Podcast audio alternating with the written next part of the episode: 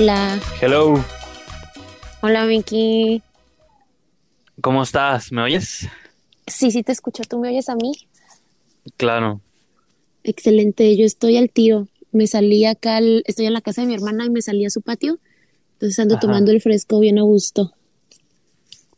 Está bien, modos, hoy no te robaré mucho tiempo. Será un programa corto, así que no te preocupes.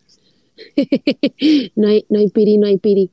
Un, un, un tema diferente.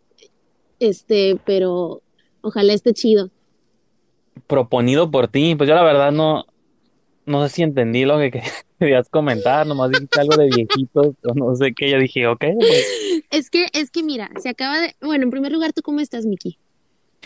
Bien, aquí, lo, lo que pasa es que la estoy frustrado porque pues suponía que los miércoles grabo un show y los martes contigo, ¿no? Pero pues ya eh, habíamos quedado que hoy jueves, pero pues mis cojos del miércoles salieron con que mañana, o sea, hoy quieren grabar más tarde, entonces dije, o sea, tengo que cancelar y otra vez, pero ya no quiero hacerlo, obviamente, entonces dije, le voy a proponer una hora más temprano mínimo, y si, si no voy a tener que cancelarla, yo te voy a hacer otra semana sin show, entonces, No, está bien, yo, yo, este, yo la neta me desocupo a las dos y media y de ahí en adelante estoy, estoy libre. Estoy así de que, de que siempre hago, o que me aviento ahí un ejercicio chiquillo, o me hago de comer, o me pongo a jugar mis videojuegos y así.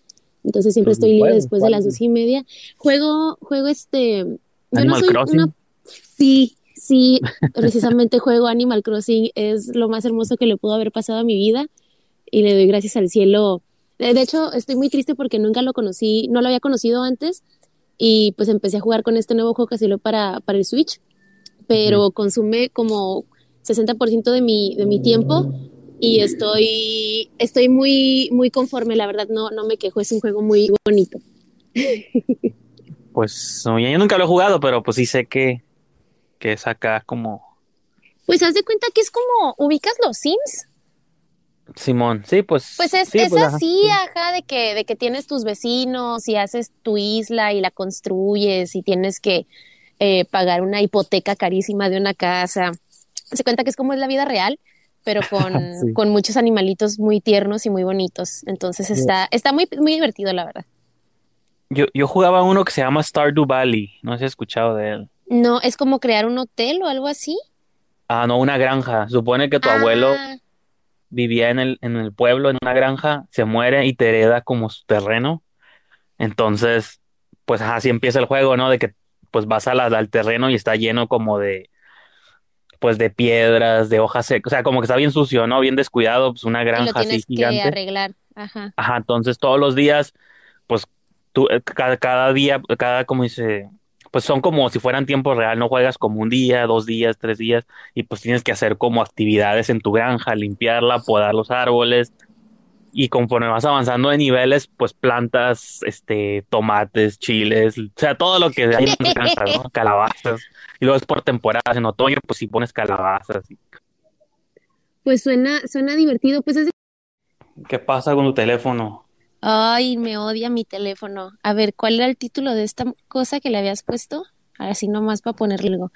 Era como, mira, vamos a ponerle un dragón porque Godzilla y vamos a ponerle un cocodrilo y rep viejitos reptilianos. Reptil- reptilianos o reptilianos, reptilianos. Lee. Li, reptilianos, lagartija serpiente. Pero no, no sé si se borró el pedacito pasado. Ah, no, sí se alcanzó a grabar. Sí, se- eran siete minutos, ok. Ah, y luego el hashtag era news. Y luego era, vamos a ponerle comedia Tijuana. Pongo el de Tijuana de cajón. Ya los demás pueden. Listo. Ok, entonces nos quedamos en que tú juegas tus granjitas. Pues es parecido. Es, es más o menos lo mismo. Había uno, ¿no? En Facebook que era como el, el este, el Farmville. Que era Ah, así también algo, algo, algo parecido, ¿no? Y había uno que era como de Weed, Weedville, ¿no? ¿Cómo se llamaba? Y era de, de, de la hierba del diablo. Ajá, ese me lo pasó un compa. El Alex, no creo que si lo llegaste a conocer. Creo que sí me suena, me suena a Alex. Pues No. con el que hacía un show ahí en el cinemático de radio, que ah, lo- ya. Sí, sí, sí sé quién es. El otro día estaba pensando en, en, en él, bueno, en eso, porque dije, o sea, como esa obsesión de hacer shows de radio siempre la he tenido, yo creo. Sí, sí, sí, Antes hacíamos algún programa ahí que transmitíamos y todo el rollo. Tenía, Estaba, tenía lentecillos el vato, ¿verdad? ajá. Sí, sí sé quién es, sí. Este, mucho tiempo, mucho tiempo estuvo ahí en el, en el cinemático. Tiempo atrás cuando, cuando todavía era cool ese lugar. Bueno, cuando existía más bien siempre fue cool. Sí, pues, pues él, tú era como gente que llegaba ahí y pues, Y se instalaban y no se iban. claro, y le costaban luz al, al dios. Lo siento, yo sé, una disculpa, pero no me arrepiento de nada. Pues no, es lo que yo siempre digo. Por ejemplo, un- no debería decir esto al aire, pero supongo que mi ex jefe nunca lo va a escuchar, pero había un lugar donde trabajábamos y en los tratos libres donde no estaba él y, y había como, entre comillas, tiempo libre, veíamos películas. Mm, Porque de todos los que trabajábamos ahí, yo era el, el más cinéfilo, digo, para variar. Ajá. Entonces, pero, y, y las otras personas que estaban ahí, pues como que no veían muchas movies. Entonces Pero dije, la pues más o menos yo dije, me voy a dar la tarea de ponerles películas. de enseñarles. Ajá. Entonces, como que sabíamos que estábamos haciendo algo indebido y perdiendo tiempo, como en lugar de trabajar estábamos viendo movies. Pero yo les di una sabia lección, dije, los, los recuerdos y las películas se van a quedar con ustedes para siempre. Este trabajo no va a ser eterno. Así que si nos corren por hacer esto, siempre vamos Así es. Y esos, y esos personajes eran Guillermo del Toro e Iñárritu. Así, ¿no? Y ahora yo hacer movies y no me llevaron. ¿no? Ay, No, pues pero- es que, a ver, dale, dale. No, no, pues no vas a decir eso de que es verdad. O sea, ya ni siquiera exis- existe ese trabajo, ya no estamos ahí, pero pues las movies ya las vimos y eso no lo va a cambiar. No, pues no. Pero luego los jefes a veces son bien intensos. Por ejemplo, en mi trabajo tienen esta ley, entre comillas, o norma de que no puedes durar quién sabe cuánto tiempo fuera como de tu computadora, o por así decirlo, en el baño, porque es como robarle dinero a la compañía cuando vas demasiado al baño y así. Es como quitarle dinero a la compañía si vas como cinco o seis veces al baño, pero pues no fueran los cochinos breaks de fumarse un cigarrito, porque ahí sí puedes tomarte cinco y de a diez minutos y nadie te dice nada. Entonces, este, está, está chafa eso, la verdad. Nos llegó un mensajito, Miki, ¿lo escuchamos? Claro, A ver, esperemos que no sean obscenidades, pero vemos. Creo que son, bueno, no son obscenidades, pero es como una canción, chaca chaca. Ha de ser el nuevo Sí. hit del momento. Pero sí, los jefes son, no te dejan ir al baño, pero sí puedes fumar. Yo creo que voy a empezar a fumar para que me den chance de, de tomarme porque breaks ellos- eternos. Ajá. Como ellos fuman, pues es primera necesidad para mucha gente. ¿no? Claro, claro, te quita el estrés. A mí a, veces ir al baño me quita el estrés, pero pues la compañía no lo ve, no lo ve de la misma manera, así que tendré que tomar medidas más extremas. Ni modo, eso, a eso me obligan. Oye, Miki, ¿y tú crees en los reptilianos? Pues ¿Crees en todo este pedo de, de como las teorías cons- conspiratorias y así? No, no creo, pero sí creo. No sé si es posible eso. A ver, explícate. O sea, de que la parte lógica de mi cerebro dice, esas cosas no existen, pero Ajá, no siempre podemos comprender todo lo que nos rodea. Entonces, ajá. sí creo en esta idea de que a lo mejor hay cosas allá afuera que no podemos, pero se me hace demasiado fantástico para que existan esas cosas también. Sí, está raro, ¿no? Entonces, por eso no creo, pero sí creo al mismo tiempo, si acaso es posible. Como los X-Files, Ajá. ujú. Sí, yo siento, yo siento, por ejemplo, como con ese tipo de películas y de series como los, los X-Files, se me hace demasiado, como, como por ejemplo todas estas películas de aliens y así. Siento que ah, no puede ser. No puede ser.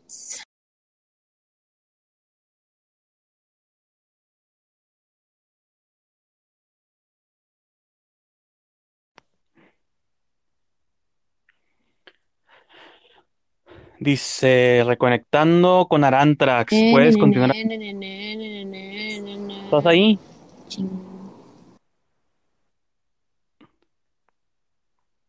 Pues bueno, parece que el día de hoy está lleno de fallas técnicas. Lo bueno que no tenemos muchos. mu- parece que está lleno de fallas técnicas hoy. Sí, pero ya, ya estoy aquí. ¿Sí me escuchas? Sí, me salió un Ah, ok. letrero que dice, Arantrax está reconectando, pero puedes hablar con tus escuchas. Digo, al cabo como tenemos miles, no se vayan a perder. A mí me sale el mismo letrero, pero por ejemplo, ahorita sí nos estamos escuchando. Entonces se me hace Ajá. que todo bien. Entonces vamos a, a proseguir. Bueno, yo te estaba diciendo que a mí se me hace como demasiado, no sé, todas estas ideas de, de las películas sobre aliens y todo esto, siento que es demasiado, o sea, se me hace como muy loco que un director pueda como pensar en ideas así tan intensas. Entonces me obligan a pensar que algo hay de verdad en eso, ¿no? O por ejemplo, todas estas cosas como de películas de, de, de policías y que las bases de datos y que el FBI y todo ese tipo como de, de cosas así súper, que tú, que tú las miras en la tele y dices, no manches, eso es mentira.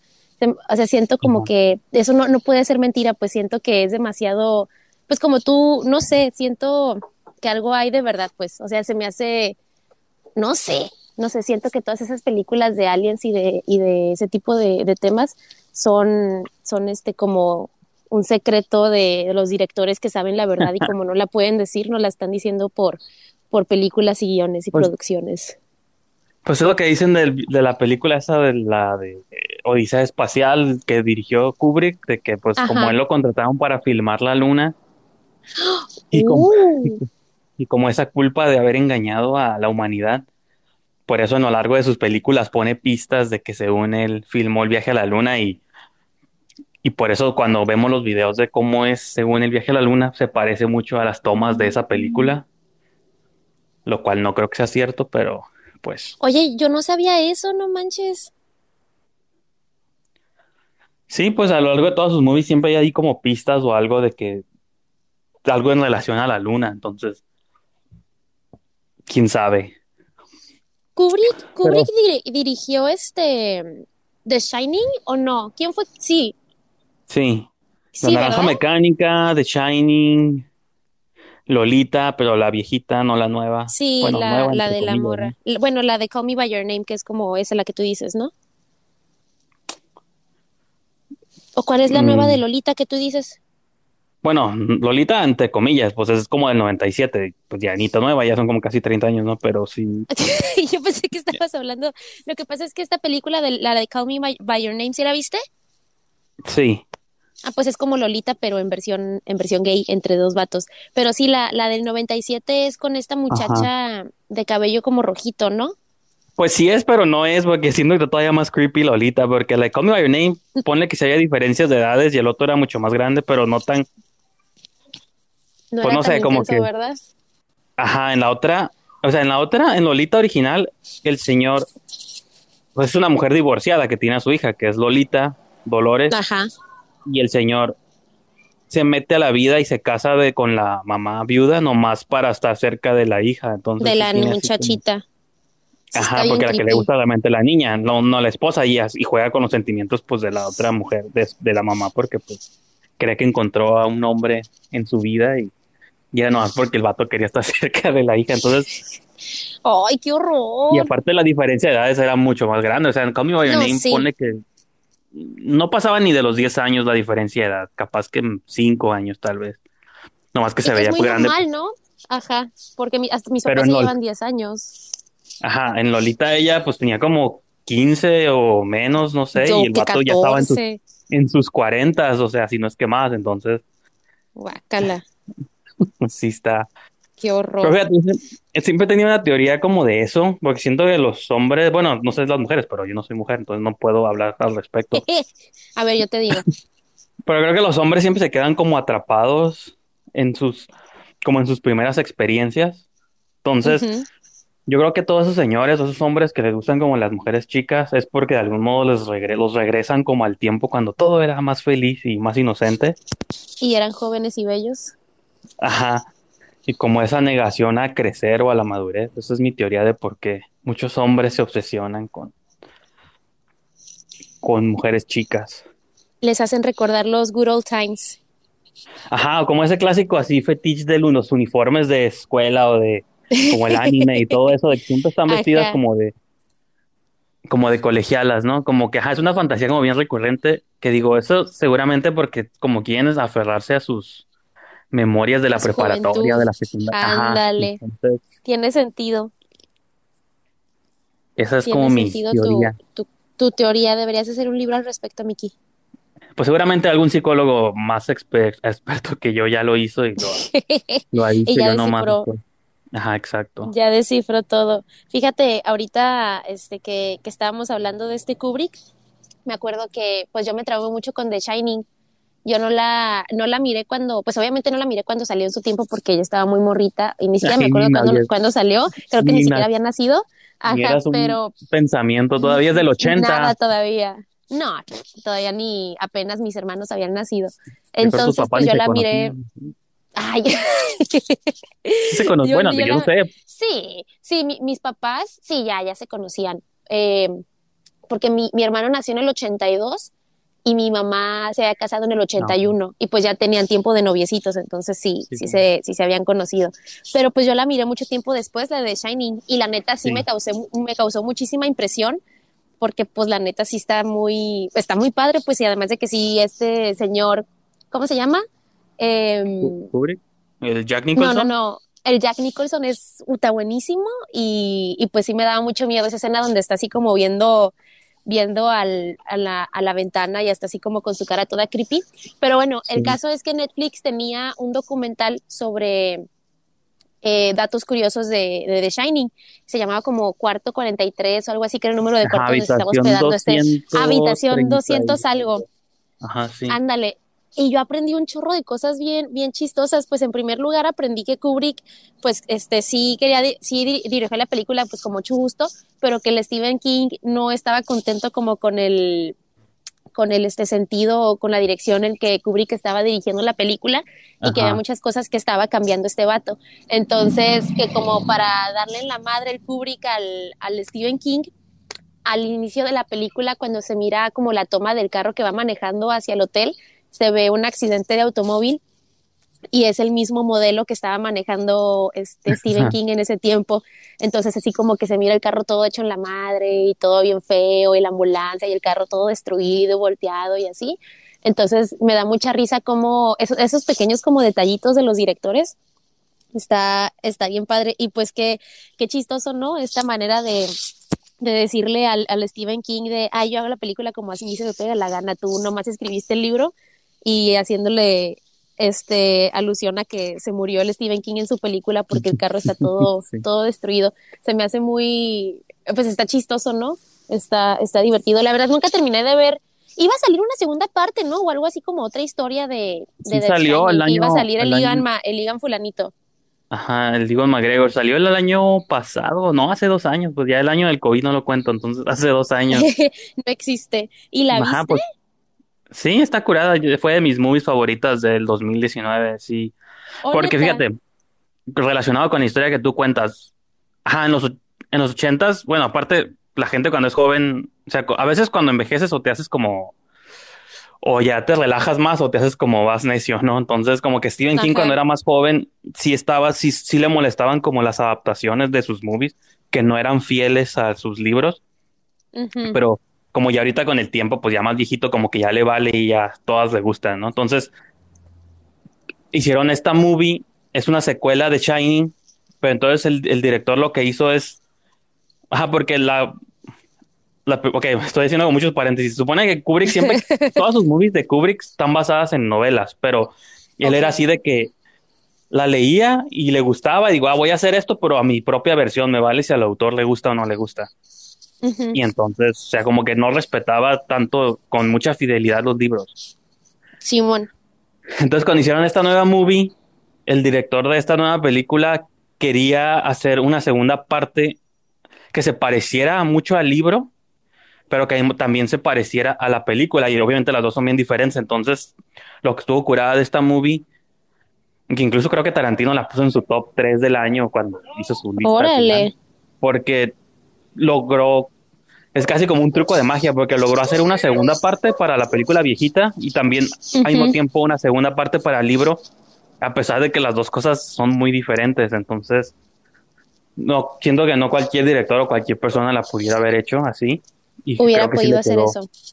Ajá, porque era o hago segunda parte de la movie que no se parece nada al libro, o vilmente nomás hago, le continúa al libro, no importa que no se parezca a la película. Tanto a la película original. Ajá, como que logró así combinar dos mundos que pues parecía que no eran combinables, entonces sí, eso estuvo curada.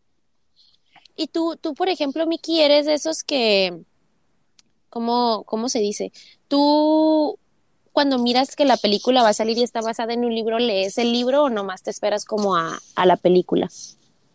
No, me espero a la movie porque luego no me gusta ver ni trailers a veces porque siento que me spoilean cosas. O neta, la expectativa, ¿no? Ajá, siento que si leo un libro me voy a crear ya la imagen de todo y cuando vea la movie voy a estar pensando como así no era o no iba así o no sé. Mm, sí, sí, sí, tiene sentido. Entonces se podría decir que eres más team películas que team, o así como más team adaptaciones que team como, como libro, ¿no? A lo mejor. Pues sí, porque realmente los libros no, no los voy a leer tampoco, o sea, no, me gustan más las movies, entonces sí. Las películas. Hace mucho, o sea, así que como leer libros de ficción, no, no recuerdo cuál haya sido el último que leí. Pues no, sé. no, leo un montón de cómics, pero esos no cuentan como, o revistas, pero esos no cuentan como literatura seria. De culto. Ajá. Yo me acuerdo, yo estaba muy, ok, yo tengo un pasado muy oscuro, Miki, eso tienes que, tienes que saberlo, pero también tienes que tomar en cuenta que soy mujer y que fui adolescente en una época en donde, ajá, sí, entonces, este, la verdad no me arrepiento, es un, es un pasado oscuro, pero, pero no me siento mal de haberlo vivido porque pudo haber sido peor, me pudo haber gustado el norteño o algo así, entonces nomás decidí enamorarme de un vampiro.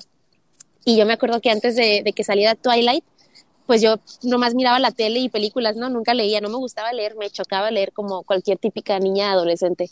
Entonces salió Twilight y dije, oh my god, esta película me ha cambiado la vida, necesito saber de cómo, de cómo, cómo, va el libro, de qué se trata, o el libro qué onda, ¿no? Y me volví fanática de la lectura y este, y Twilight pues me compré, ay no, qué vergüenza, me compré los cuatro libros completos, así como toda la colección, pues, y los leí literal, sin mentir, como tres, cuatro veces seguidas todos, así, porque yo estaba obsesionada, pero, pero sí, yo era de esas típicas morritas que, ay, esa no va, ay, el libro era diferente, ay, ¿por qué cambian esto? ¿Por qué cambian el otro? Y así, y, y este, pero, pero después de eso, fíjate que no, no me atrapó tanto la, la lectura, a lo mejor no he encontrado como un, género de, lectura que, me atrape o así. Soy muy mala para leer, ojalá fuera mejor, porque, ajá, si fueran más libros de vampiros que brillan, a lo mejor y sí me atraparían, pero, pero no, ya no hay más de esos, no más Twilight. Y como ya me los sé de memoria, pues ya no quiero ni leerlos. Ya me los, me, aprendí todos los diálogos en mi cerebro. Entonces no. Hubieras leído Fifty Shades of Grey, entonces. Fíjate, y dicen que es este la el fanfiction, ¿verdad? De la de Twilight. Ajá. Simón. Qué loco, ¿no? Como la, la señora esta, este, ay no, ni siquiera, yo me acuerdo fui a ver la película porque me, me compraron un boleto mis amigas, fuimos en San Valentín a verla, ¿ok? Y estaba atascado, atascado el cine de puras mujeres y, y yo estaba muy incómoda, yo estaba muy, muy incómoda, yo decía, ay no, está muy, está muy chafa esto, yo no lo quiero estar viendo. Estaba súper cringy y todas las mujeres así, ¡ay! gritando cuando pasaban cosas y ay no. Y fue, fue la única película que vi de esa saga porque ya, ya nunca más las volví a ver. Pero a ver, tú eres un fanático del cine, un, un cinéfilo. ¿Tú las viste esas películas, Miki? Claro, he visto todas las de Twilight y todas las de Fifty Shades of Grey. ¿Y ¿Qué? ¿Y también gritaba? pues, cuando la nariaba. Claro. Ajá, pero cuando él se quitaba la camisa. El Jamie Dornan. Oye, Jamie Dornan. Ay, no. Sí, bueno, él es el de Fifty Shades, ¿no? El otro. Sí, sí, sí, sí, sí. Ajá. Yo, yo ni siquiera sé de este qué se trata, nomás me acuerdo de la primera, pero de las demás no. Pues sí, pues como una relación tóxica, ¿no? De una chica. Como, ajá, pues los dos entran como a una relación y, pero con el acuerdo de que van a golpearse y torturarse y, y van a experimentar. Ajá. Hasta, eso está como más progresiva que otras movies, porque antes de empezar la relación tienen que firmar un contrato. ¿no? Ajá. no, y fíjate, sobre Twilight, yo nunca, nunca, nunca fui hater de Twilight, pero pues tampoco nunca fueron mis movies, ¿no? Pero hubo un tiempo, de hecho hace apenas como fue como hace dos Halloweens o tres Halloweens en octubre, dije voy a hacer maratón de sagas que nunca he visto en mi vida, ¿no? Y dije, pues una de ellas es la de Twilight. Dije, ok, ahora sí, vamos a verlas con ojo crítico. Con ojo crítico, nomás, pues vamos a ver de qué se trata todo esto. Pues digo, fue un fenómeno hace mucho tiempo, mucha gente le gustó pues, y nunca las había visto. Dije, pues tengo que verlas alguna vez en mi vida. Claro. Y, y pues, o sea, como que, ajá, no, no me gustan, no son para mí, pero nunca las, pues digo, no son, no, nunca las había odiado tampoco, pero como que di la vuelta de, o sea, era como, ah, me dan igual, no, no me gustan, pero todos modos les dejo su lugar. Pero vi un documental en YouTube que ahorita lo estaba buscando el nombre, que no sé si lo has visto, que se llama Cómo Twilight salvó a un pueblo, How Twilight Saved a Town. No, suena interesante. Ajá, te lo voy a pasar el link o a ver si. Sí, por favor. Porque se supone ya es que las historias se llevan a cabo en Forks, mm, ¿dónde? En Seattle, ¿no? O en Oregon, no me acuerdo. Pues el pueblo de la es historia. En Washington. Es este en Washington, ajá. Ajá, sí. Se supone que sí está basado en un pueblo, o sea, sí existe ese pueblo en Washington. Y, sí, sí. Y la, autora pues lo usó de inspiración para sus historias de vampiros, porque dice que siempre estaba nublado y oscurón y, y es un pueblo en medio de la nada. Ajá. Y lo usó como fuente de inspiración para las Twilight, ¿no? Entonces, se supone que una vez que, que en ese pueblo, como empezó a traer un montón de turismo, porque pues todas las fangirls, todo el mundo quería ver dónde es el pueblo de Twilight. Entonces, de ser un pueblito así en medio de la nada, empezó a traer un montón como de gente y empezó a aumentar la economía del pueblo. Ajá. Y supone que todos los años hacen una convención, o sea, hacen como Twilight Con, ¿no? Donde pues todo el mundo se viste y todo el mundo va y pues se celebra como Twilight, ¿no? Como por una semana, un fin de semana. Pero ese documental está, está, está cuida el documental porque, porque cuando ves a los fans lo, lo, que significa para ellos y para muchos les ayuda como en cuestiones personales, como cualquier otra persona que es fan de otras cosas, puede ser de Star Wars, de Marvel, de DC, de cualquier, de cualquier cosa de la que tú seas fan, de que muchas veces no es nomás porque te gusten los personajes, sino porque a veces, este, pues nunca sabes por qué eres fan de las cosas, ¿no? De Star Trek. A veces simplemente pues te hablan Y, te mueven. Ajá. Entonces cuando lo vi dije, bueno, sí, sí, o sea, porque uno critica como los fandoms de ciertas propiedades y como si los míos fueran los, los superiores, los correctos, ¿no? Ajá, y como no ves a la gente hablar y como la emoción y lo que significa para ellos esas movies, digo, pues está, está suave, está suave que la gente encuentre algo que les hable y que que estén dispuestos como a dedicarles todas sus, porque se disfrazan y hacen concursos de vampiros y todo el rollo. O sea, está como entre lo cheesy también. Como esas ferias de renacimiento, así que están medio cheesy, pero dices, pues para la gente es importante, entonces, ajá, ¿quiénes somos todos para juzgarlos? ¿no? Entonces, ese documental como que me cambió mucho mi opinión. Ajá. Pues sí, porque dije, pues que la gente sea fan de lo que quiere ser fan, ¿no? Y quién es uno para decirles de que sí, que no.